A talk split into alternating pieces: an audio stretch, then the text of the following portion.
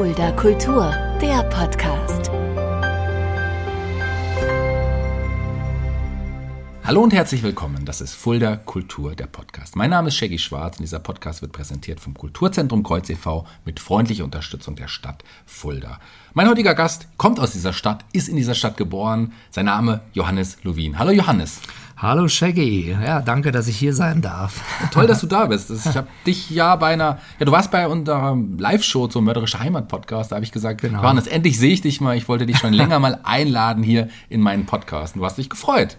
Ja, das habe ich tatsächlich, ja. Obwohl es für mich eine völlig neue Erfahrung ist, weil ich ja normalerweise in meinem Tonstudio auf der anderen Seite des Mikrofons sitze und äh, dafür sorge, dass die Sänger und die Sprecher in ihre Kraft kommen und die unterstütze dabei, ihre Emotionen zu transportieren. Ne? Und jetzt äh, sitze ich hier und habe das noch nie gemacht und lass mich mal drauf ein. Ja, wir hören jetzt nicht äh, die Stimme von deinen Künstlern, die du sonst produzierst, sondern wir hören deine eigene Stimme. Ja. Genau. Du hast ein Studio, das hast du gerade schon mal weggenommen. Genau. Erzähl mal was. Was hast du denn für Künstler da also normalerweise, die bei dir dann im Aufnehmen? Also das äh, über die Jahre sind sehr viele verschiedene Stilrichtungen und äh, Künstler dort gewesen. Äh, das ist auch eine der Sachen, die ich besonders mag an meinem Job jetzt, dass ich so vielfältig da unterwegs bin. Das mhm. heißt, äh, natürlich viel Schlager gemacht und auch viele Jahre Musical gemacht, aber auch äh, Rockmusik und Entspannungsmusik und äh, Meditation und äh, ja, da Oper jetzt letzte mhm. Woche gerade was. also ganz unterschiedlich und das ist jedes Mal wieder schön, äh, da neue Bereiche kennenzulernen auch. Ne? Da sind aber auch Künstler dabei, mit denen du auch schon dann Preise gewonnen hast, wo du auch Preise schon bekommen hast. Ja, äh, ich habe ja Preise. Äh, ja, ich habe eine, eine goldene Schallplatte ja. habe ich tatsächlich hängen an der Wand. Äh, ist ja nicht so viel in 30 Jahren Tätigkeit, aber das war mir auch nie so wichtig. Mhm. Aber äh, das war mit Roland Kaiser. Aber der war natürlich ausgerechnet, der war nicht bei mir im Studio, sondern hat das natürlich in Berlin gemacht, in seinem Stammstudio. Und äh, ich war da nur äh, Komponist, Textdichter und äh, deswegen äh, die Auszeichnung. Aber Mary Rose zum Beispiel, die war auch bei mir, haben mhm. wir einige Songs produziert mit ihrer Schwester Tina York, habe ich mehrere Alben gemacht äh, und andere Schlagergrößen in hm. Anführungsstrichen also äh, ja, wir kommen jetzt auch gleich, wir, wir, wir, zeichnen den Weg nach, wie es zu deinem Studio gekommen ist. Wir fangen bei dir natürlich auch ganz vorne an. Wir werden auch über etwas ganz Besonderes sprechen, was mich total interessiert. Klang und Berührung ist auch etwas, ah, okay. was seit einigen Jahren noch auch äh, ja, Teil deines Lebens geworden ist, ein wichtiger absolut, Teil deines absolut, Lebens. Da ja. werden wir auf jeden Fall drüber sprechen. Aber fangen wir bei dir auch ganz vorne an. Du bist tatsächlich, ich habe es gesagt, in Fulda geboren oder aufgewachsen. Das stimmt, in Fulda geboren, vor doch nun einigen Jahren schon. Und ich bin immer noch hier, ja, das ist tatsächlich so. Und ich wohne immer noch in der gleichen Adresse wie vor 50 Jahren oder wie lange ich da schon wohne jetzt in Lehnertz und war nur kurzzeitig mal in Schlitz äh, eine Zeit lang, äh, aber es hat mich da nie weggezogen mhm. tatsächlich. Mhm. Ich habe ich, äh, ich war jetzt gerade vorgestern wieder in Würzburg unterwegs und stand da so in diesem Chaos drin. Parkplätze gesucht, äh, viele Minuten. und da habe ich gedacht, es ist doch schön, hier in Fulda, in dieser beschaulichen Kleinstadt zu leben. Und es, es ist einfach schön. Ich stehe auch dazu. Das ist auch, das ist schon immer so gewesen, hat mich nie weggezogen. Also es ist, ja. Hast du in der Schulzeit schon gemerkt, dass Musik genau dein Ding ist, dass du damit irgendwann später Geld verdienen möchtest? Ähm, ja, mit, mit 15, 16 ja. habe ich das klar gehabt bei mir ungefähr. Das war die Zeit, wo ich von meinem klassischen Gitarrenunterricht so mit Fußbänkchen hm. artig hm. die Dinge spielen, die man gar nicht spielen will. will ich das jetzt nicht schlecht hm. reden, hm. weil ohne die Basis wäre es ja nicht dazu gekommen, dass ich in die Rockmusik dann übergewechselt wäre. Bin dann aber auf den Bass gegangen und habe dort in äh, meiner ersten Band äh, gespielt und da war es schon sehr schnell klar, das ist wirklich was mit Herzblut mhm. und äh, das hat mich dann auch ohne Drogen durch die Pubertät und durch die Jugendzeit gebracht. Ich bin also ein ein Mensch ohne Drogenerfahrung, jetzt mal Alkohol und Zigarren abgesehen, ja, dass mir keiner glaubt immer, dass ich nie einen Joint geraucht habe und ähnliches. Also ist immer, immer wieder. Aber das war tatsächlich so, dass ich in die Kreativität hm. reingegangen bin. Ich habe mit, mit äh, 15 auch viele Super 8 Filme mhm. und sowas gedreht, im Freundeskreis schon mit wirklich mit Länge, 20, 25 Minuten Super 8. Das war bei drei Minuten Spulen war das schon ein Riesenaufwand, weil damals die eine Filmspule war nur drei Minuten lang und da musste man alles aneinander schneiden und mit zwei Tonspuren haben wir dann auch selber Musik da drauf gemacht, mit unserer Band teilweise und so und das war sehr spannend und ja, und da war, also das wirklich so, die Begeisterung war so groß in, in dieser Rockband damals, dass das äh, schnell klar wurde, das äh, möchte ich gerne machen. Und ich habe auch mit 19 dann die erste Langspielplatte aufgenommen damals mit dieser Band. Und da war ich ganz froh, dass ich ein halbes Jahr früher äh, aufhören konnte. Damals mhm. äh, in der Schule, da, da gab es das sogenannte vorgezogene Abitur und dann habe ich also da ein halbes Jahr gespart, obwohl ich natürlich der schlechteste der Streber in Anführungsstrichen war. Aber das war mir ja egal. Hauptsache, ich habe die Zeit gehabt und habe mich dann auf das Album konzentriert. Aber du hast mit deiner ersten Band ja. Eine, eine, schon eine, eine LP rausgebracht. Ja, genau, ja. genau. Und da warst du wahrscheinlich stolz, oder? Ja, das natürlich, ja. klar. Das war unser Ding damals, auch der Verbund innerhalb der Gruppe und so und was wir da so erleben durften. Und das war auch wirklich so, dass wir damals gab es noch das Jugendtreff in Fulda, mhm. ein Aula des Jugendtreffs war ein, einer der Veranstaltungsorte. Und da hatten wir von Anfang an das Glück, dass bei unseren Veranstaltungen so immer so an die 1000 Leute kamen, obwohl wir nur so eine Schülerband waren. Ne?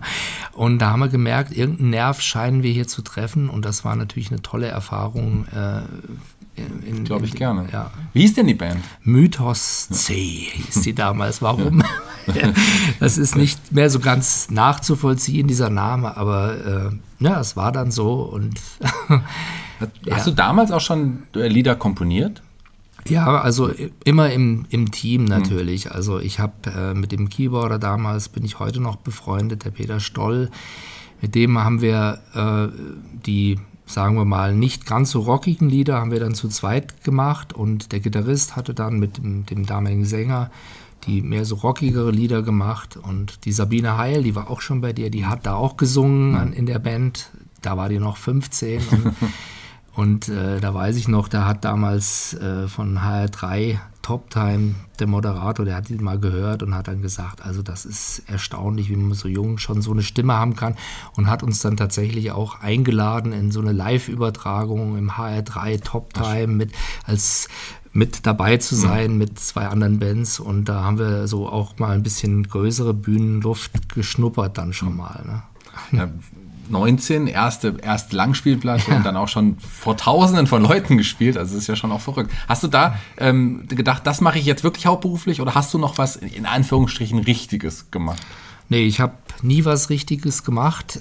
ich bin tatsächlich äh, nach der Schule, nach diesem Album, bin ich ja. dann tatsächlich zur Bundeswehr gegangen, habe da meinen Grundwehrdienst abgeleistet und bin da auch zum Pazifist geworden, mhm. ne, weil mhm. ich gemerkt habe, ich äh, ähm, ja, die Sinnlosigkeit, äh, die da einfach mit drin steckt in diesem ganzen Apparat und dass es nie eine Lösung ist, hm. äh, mit also gewaltsame Konflikte oder so können keine Lösung sein. Und das mhm. merkst du am besten, wenn du da bist und hast so ein Gewehr und schießt da irgendwelche Pappkameraden ab. Mhm. Und ich bin tatsächlich einen großen Panzer, bin Leopard 1 gefahren, 40 Tonner Panzer. Mhm. War ich Fahrer und habe da auch in Kanada in der Wüste und so, habe ja auch, auch schöne Erlebnisse gehabt von dem, naja, was man sich so als Junge vorstellt. Und trotzdem war diese Energie, das war schon klar, dass das ist nichts, was ja. ich, äh, ich werde nicht kämpfen, ich werde äh, äh, in keinem Krieg mitwirken. Das mhm. war dann das Resümee letztendlich mhm. davon. ja, das ist äh, ja, ja. verständlicherweise, wenn man solche Erfahrungen macht. Das finde ich, find ich, find ich sehr gut. Mhm. Aber lass uns zurück zur Musik kommen. Du hast schon 84 deine erste Komposition auf dem, ja, auf dem erfolgreichen Sampler drauf gehabt. Wie, wie ist es dazu gekommen? Ja, das, das war dann, leider ist diese, diese Band von diese Einstiegsband äh, ist leider zerfallen. Dann, das war das das Übliche. Mhm. Ne? Manche wollten eben einfach ihren normalen Weg gehen, in Anführungsstrichen, und manche, manche haben gesagt, komm, lass uns das doch professionell machen. Und dann ist genau das passiert, wo der äh, Brian Adams in Summer of 69 mhm.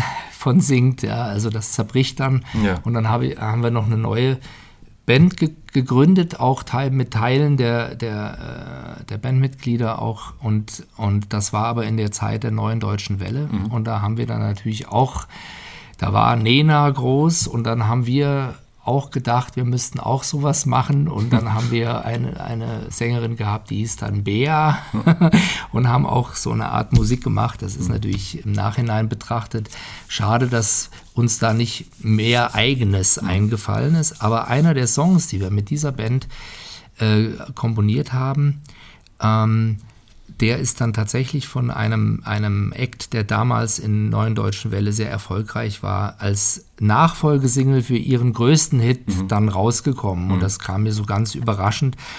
Und das war dann gleich auf so einem Nummer 1 Sampler damals, wie Bravo Hits ja. heu, heute oder war, war da gab es damals was anderes und, und, und ich habe dann plötzlich auf dem Konto unglaubliche Summen gehabt als Komponist äh, und Texter mit, also im Team immer zusammen mit einem anderen noch.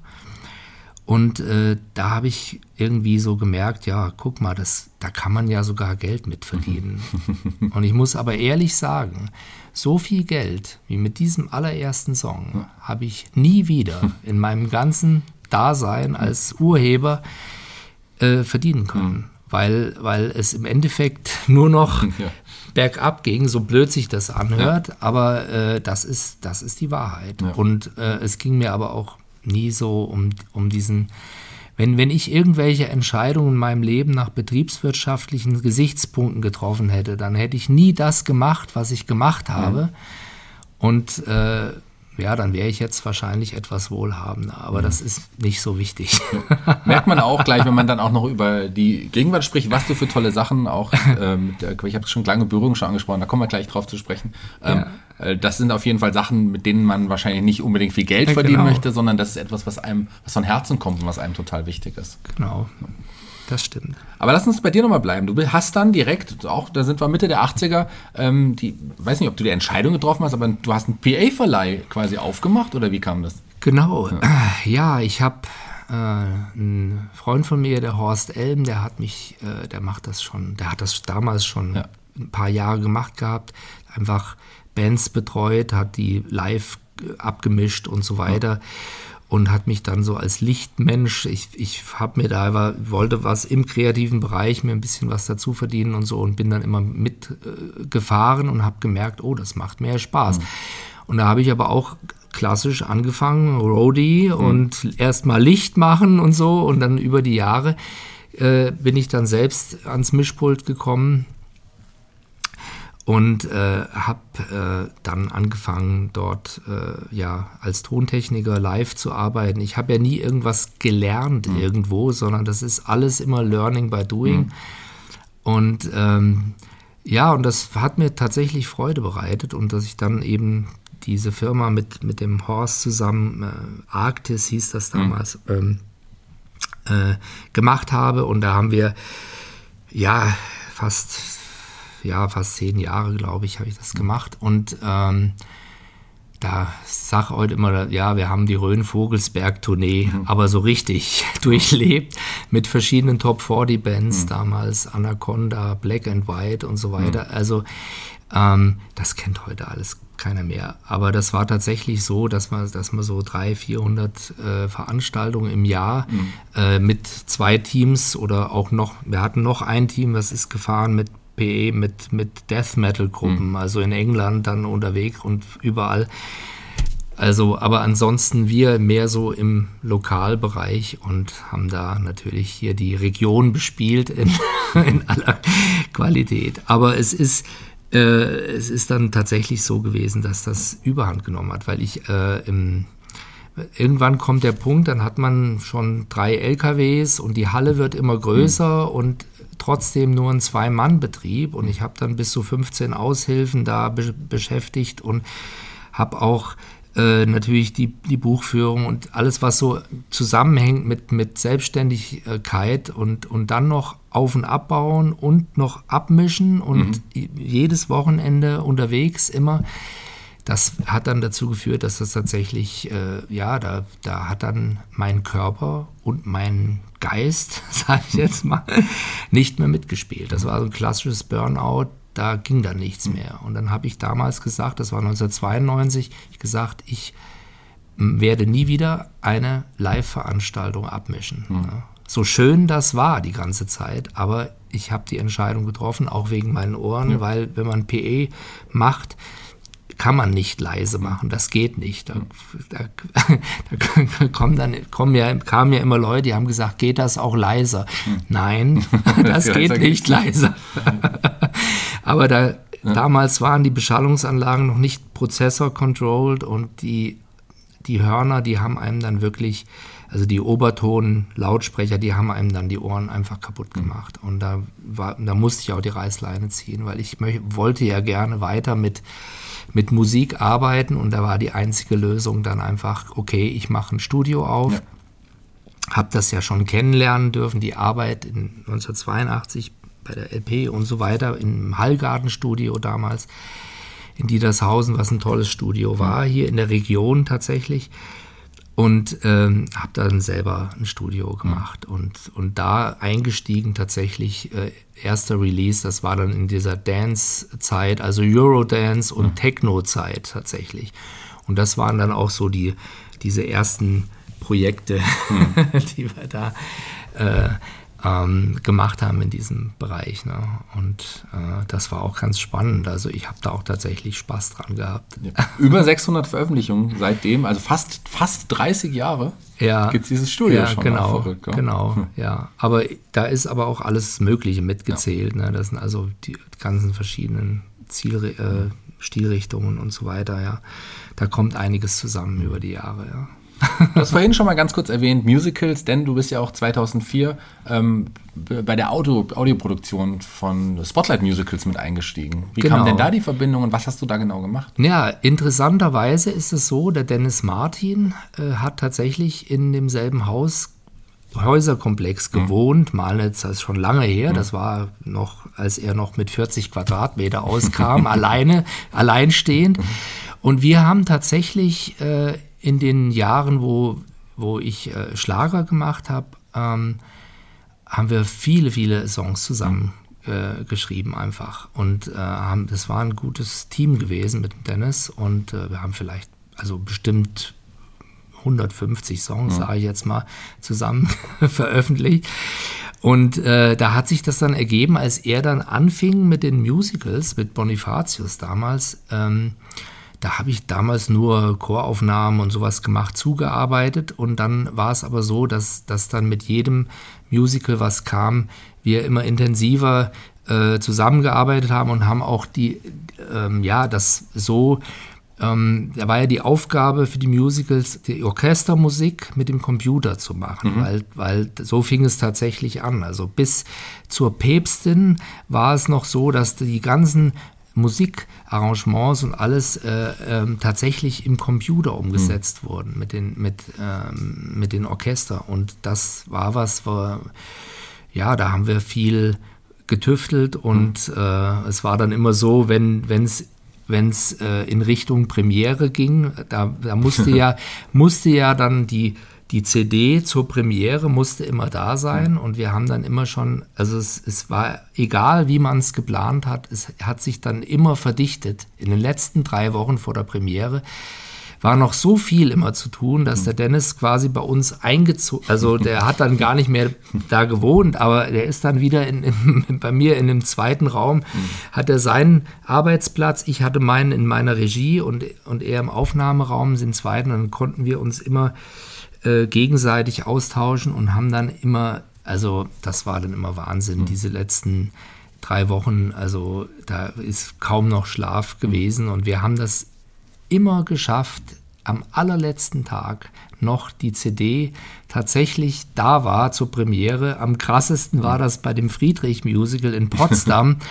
da war es wirklich so, dass wir morgens um halb neun ging, ging der Zug nach Potsdam zur Premiere und um acht habe ich, hab ich das fertige Masterband nach Potsdam geschickt, übertragen und die haben dort einen Vervielfältigungsroboter in der Garderobe gehabt und haben dort immer zehn auf einmal den ganzen Tag CDs gebrannt, wo, wo also da, das Booklet und alles war vorbereitet von der Druckerei mhm. und das dann am Abend tatsächlich dann noch die CD war. Und da da habe ich irgendwann gedacht, okay, also das kannst du auch nicht. Jetzt bist du wieder in so einem Stressding drin.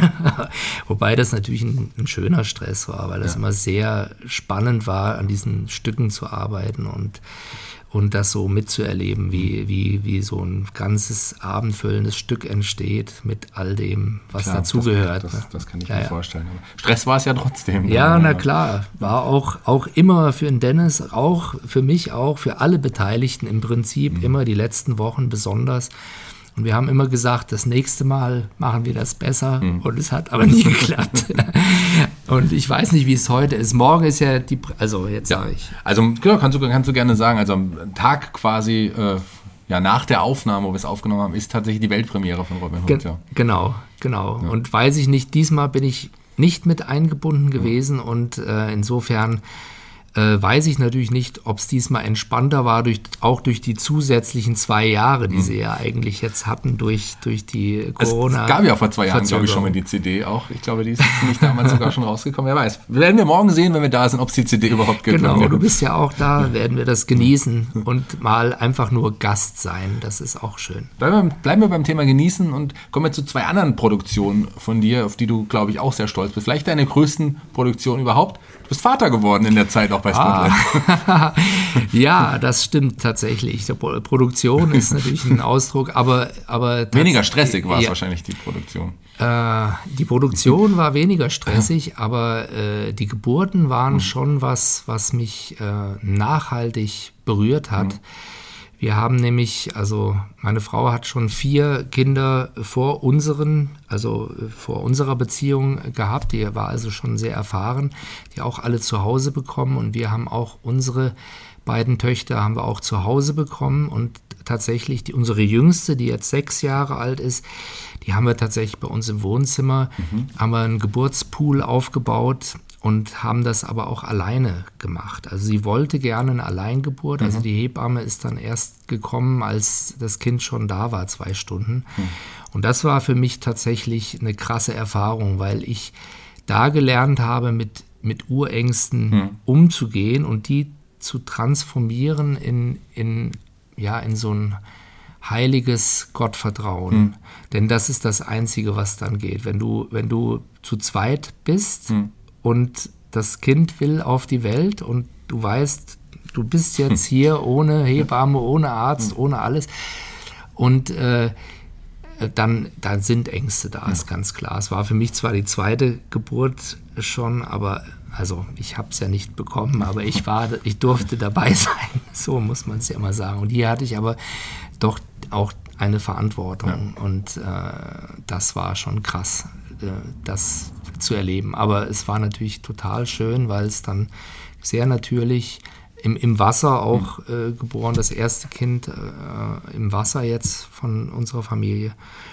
Und das war einfach eine tolle Erfahrung. Und ja, das, das hat tatsächlich sehr bewegend für das mich. Das glaube ich gerne. Hat es, noch, hat es deine Ansicht aufs Leben, aufs bewusste Leben nochmal verändert? Ja, diese Zeuge dieser, dieser, dieses, ja, dieses Wunders auch zu ja, sein, so kann man es ja sagen. Ja, na, absolut. Also die, ähm, die Wertigkeiten verschieben sich total. Mhm. Also da, es ist dann einfach nicht mehr wichtig, ob du am Wand, an der Wand irgendeine Airplay-Chart, wo du auf der Nummer 1 bist oder so. Das habe ich eine Zeit lang gemacht, da so aufzuhängen und so. Und als ich dann tatsächlich die erste Nummer 1 dort hatte, habe ich gemerkt, das hat zehn Minuten angehalten, dieses Gefühl. Und dann habe ich alles abgehängt, weggepackt und nie wieder was aufgehängt, weil es einfach nicht so wichtig war. Und es ist, das ist auch, was der, was der Dennis äh, Martin mir gesagt hat, als er Vater geworden ist. Es ist einfach nicht mehr wichtig, ob der Lichtschalter in, deinem, in deiner Wohnung aus Edelstahl oder aus Plastik ist. Das wird dann sekundär. Mhm. Ne? Und das ist auch einfach so, weil, weil die Beziehungen und ja, das Miteinander in der Familie ein, eine völlig andere anderes Gefühl nochmal mhm. geben kann als irgendwelche beruflichen Erfolge oder so. Etwas völlig anderes, ich habe es auch vorhin schon mal angedeutet, kam auch seit 2014, hast du mit deiner Frau zusammen eine ja, Klangpraxis gegründet. Wie kam das ja. und was ist es genau? ja.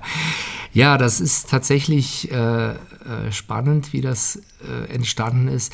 Also ich habe in, in dieser Zeit, ja, als ich 1992 meinen Burnout hatte, habe ich angefangen, äh, mich damit zu beschäftigen, wie kann ich mich selber mhm. stärken und wie, wie kann ich Erfahrungen machen, besser mit klarzukommen, mit, mit so Stresssituationen und alles. Und da habe ich sehr viele äh, Seminare besucht von, bei Chuck und Lancy Spezzano und Jeff und Sue Allen und habe dort äh, das waren, waren Seminare, wo auch viel mit Musik gearbeitet mhm. wurde, wo also sowas wie Familienaufstellung etwas anders, aber gemacht wurde, wo ein extra DJ da war, mhm. der äh, speziell zu der Aufstellungsarbeit eine, eine Liedfolge bestimmt hat und äh, dadurch den, den Menschen, der die Aufstellung durchlaufen ist, äh, wunderbar unterstützt hat, in seine Emotionen zu kommen, mhm. mit den immer passenden Liedern. Also da kommt dann Peter Gabriel, wenn ein Vaterthema kommt, oder,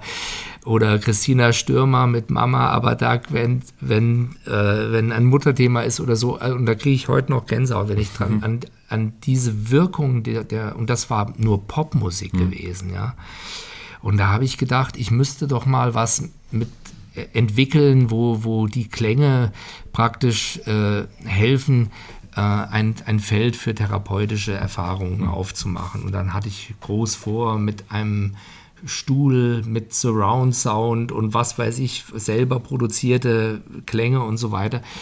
Und dann habe ich gedacht, ja, aber ich brauche ja auch irgendwas, wie ich das äh, in die Welt bringen kann.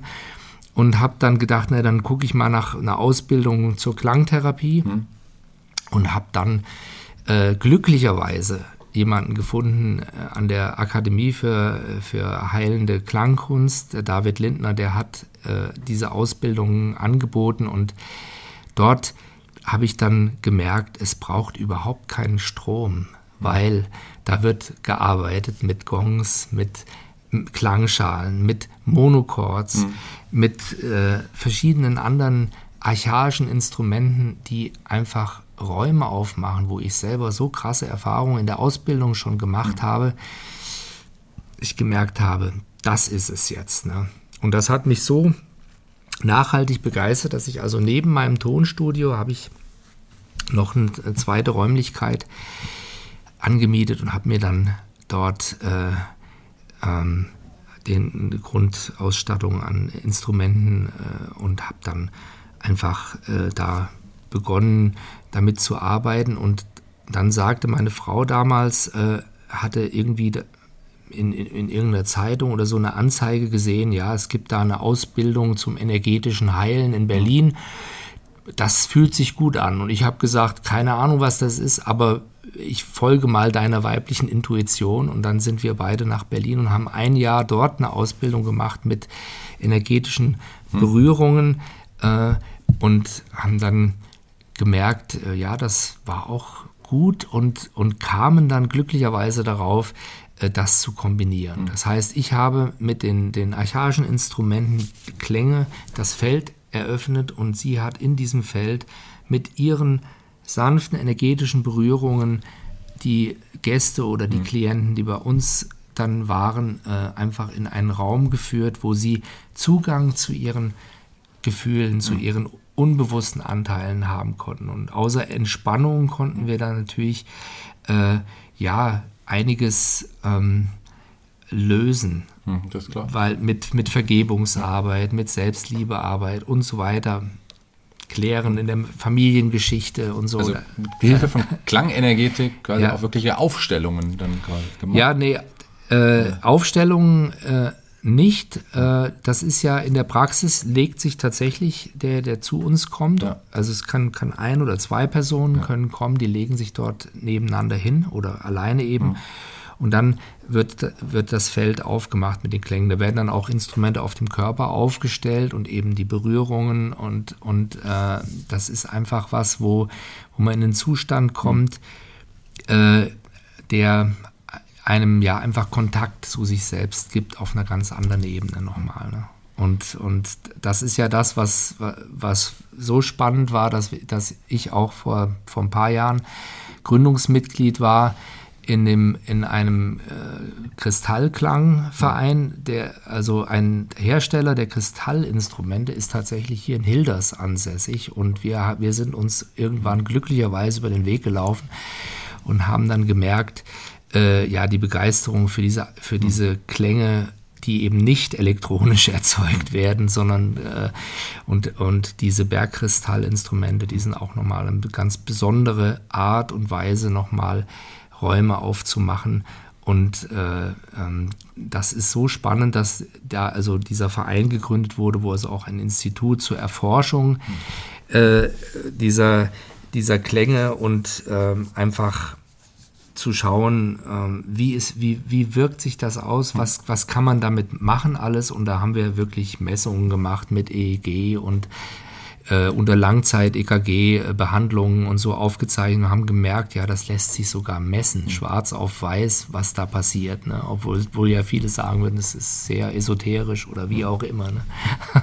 also ich weiß auch noch, äh, früher, ich habe sehr viel, auch früher viel meditiert und sowas. Und gerade wenn so eine Klangmeditation war, fühlte ich mich danach noch noch freier, noch gelöster, noch, noch entspannter, mhm. als wenn es jetzt einfach in der Stille passiert mhm. ist. Also ich äh, da die Berührung ah, okay. zu Klang auch schon, schon früher entdeckt. Ja. Hast du es auch live erleben dürfen, den Klang, oder hast du dann CDs ähm, ab, abgespielt oder sowas? Auch live tatsächlich, ja. auch ah, mit okay. quasi eine Trainerin, die dann parallel ah, dann ja. auch mal so. Aber ich äh, wollte schon länger auch mal zu dir kommen als, als Kunde, als Gast, wie nennt man das dann? Na, ich würde dich ja einladen für ein, eine Ersterfahrung. Ja, super das, gerne. Das, das nehme ich natürlich sofort an und dann da komme ich sehr, sehr gerne vorbei. Ja, hätte, ja. Hätte denn, ich sehr, sehr viel Lust. Denn es kann man gar nicht so ja. gut mit Worten ausdrücken, was man da für Erfahrungen machen kann und in welche Entspannung man da wirklich reinkommen kann innerhalb kürzester Zeit. Das ist schon sehr beeindruckend, auch für mich immer noch heute. Und ich habe ja den Vorteil jetzt, dass ich das Tonstudio mit viel Technik mhm. und,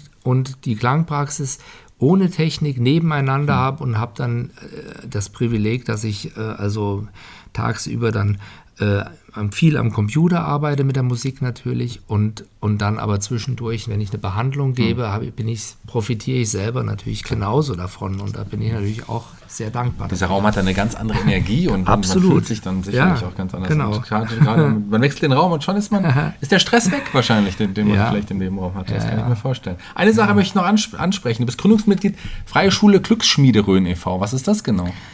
Ja, das ist auch was, was jetzt in der Zeit der Corona-Maßnahmen entstanden ist, ähm, wo wir gesagt haben, ja, da, da war es ja so, dass, dass unsere Kinder sind zum Beispiel in der Zeit, wo Maßnahmen in der mhm. Schule waren, nicht in die Schule gegangen. Es war ja, die Schulpflicht war ja aufgehoben, dann man konnte also aufs Homeschooling gehen. Und äh, wir haben dann so gemerkt, ja, das ist aber auch nicht so, wenn du dann auch noch die Kinder beschulen willst und so. Und dann hat sich vor zwei Jahren etwa, hat sich, also noch in der Anfangszeit, ähm, hat sich diese Idee rausgebildet, äh, dass, äh, wie wäre es denn, eine eigene freie Schule zu mhm. gründen. Ähm, wo man einfach mal probiert, äh, ein bisschen anders die Kinder zu unterrichten. Also altersübergreifend zum Beispiel, wie es ganz früher in den Dorfschulen war, dass man sagt, erste bis sechste Klasse mhm. zusammen und so weiter, kleine Gruppe. Und da sind wir, äh, haben Freunde von uns, haben äh, da äh, auch, äh, ja, da, da hat sich eine Gruppe gebildet, die alle an diesem Projekt, plötzlich war das so im Raum und dann haben, sind wir das angegangen, haben dann also einen gemeinnützigen Verein gegründet und haben die Konzepte erarbeitet und, und zwei, äh, zwei Lehrerinnen sind auch mit dabei, äh, die, die, das, die den Unterricht dann gestalten möchten. Die haben dann auch das pädagogische Konzept geschrieben und so weiter. Und das ist jetzt alles in der, in der Genehmigungsphase und wir müssen jetzt einfach abwarten, dass, dass, mhm. äh, dass wir unsere Genehmigung tatsächlich bekommen dafür, dass wir auch ein passendes Gebäude finden. Da sind wir gerade in der heißen Phase der Suche mhm. nach einem passenden Gebäude. Da gibt es verschiedene Optionen, aber es ist doch schwierig, weil es auch hier natürlich Auflagen gibt ohne Ende. Aber äh, ja, wir freuen uns natürlich drauf, wenn das wenn das dann irgendwann Realität wird, wenn das tatsächlich klappt, dann sind wir sehr froh und dann, auch wenn äh, dann unsere ältere Tochter schon gar, gar nicht mehr hingehen kann, weil, sie schon zu alt ist. Ne? Kann man euch da irgendwie unterstützen? Kann man da auch irgendwie Teil des Vereins werden? Man ja, man kann natürlich äh, Fördermitglied ja. werden und man kann sich das mal anschauen alles und äh, und äh, wenn Eltern sagen, ja, das hört sich so an, als ob das auch was für unser Kind sein könnte, kann man da eine Voranmeldung machen und wenn es realisiert sich, dann äh, kann das konkreter werden. Ja. Da, da gibt es also eine, eine Website, Glücksschmiede Rhön www.ftf.de mit Bindestrich dazwischen. Okay, einfach mal nachschauen, genau, wer sich dafür interessiert. Genau. Ja, ein wunderbarer Podcast mit einem tollen Gast geht zu Ende. Lieber Johannes, ist vorbei. okay, ja. Du hast es geschafft. Dann, ja, Wahnsinn. Ich weiß ja nicht, wie viel Minuten war das jetzt schon? War das schon? Ja, wir sind schon bei, Minuten? Wir sind schon über bei 30 Minuten fast, würde ich sagen. Ach so, okay. Jeder Gast hier bei Fuller Kultur, dem Podcast, darf sich einen Song für unsere Playliste aussuchen bei Spotify. Welchen Song hast du dir denn ausgesucht? Ja, ich habe einen Song, der mich äh, gerade in dieser Zeit, wo ich selber viele Seminare besucht hat, sehr berührt hat. Und das ist von Bliss. 100.000 Angels. Ja. Da verspreche ich mich noch dabei bei der Ansage. Ich bin eben kein DJ. das muss man auch nicht immer ansagen, wenn man mir dann sagt. Ja, ich sage aber, dass ich raus bin für heute und die Abschlussworte gehören dir. Du darfst dich bei unseren Hörern verabschieden. Ja, vielen Dank für alle die, die das interessiert hat, was ich zu erzählen hatte und äh, freue mich natürlich, vielleicht den einen oder anderen mal in meinem Tonstudio oder in unserer Klangpraxis begrüßen zu dürfen. Dankeschön.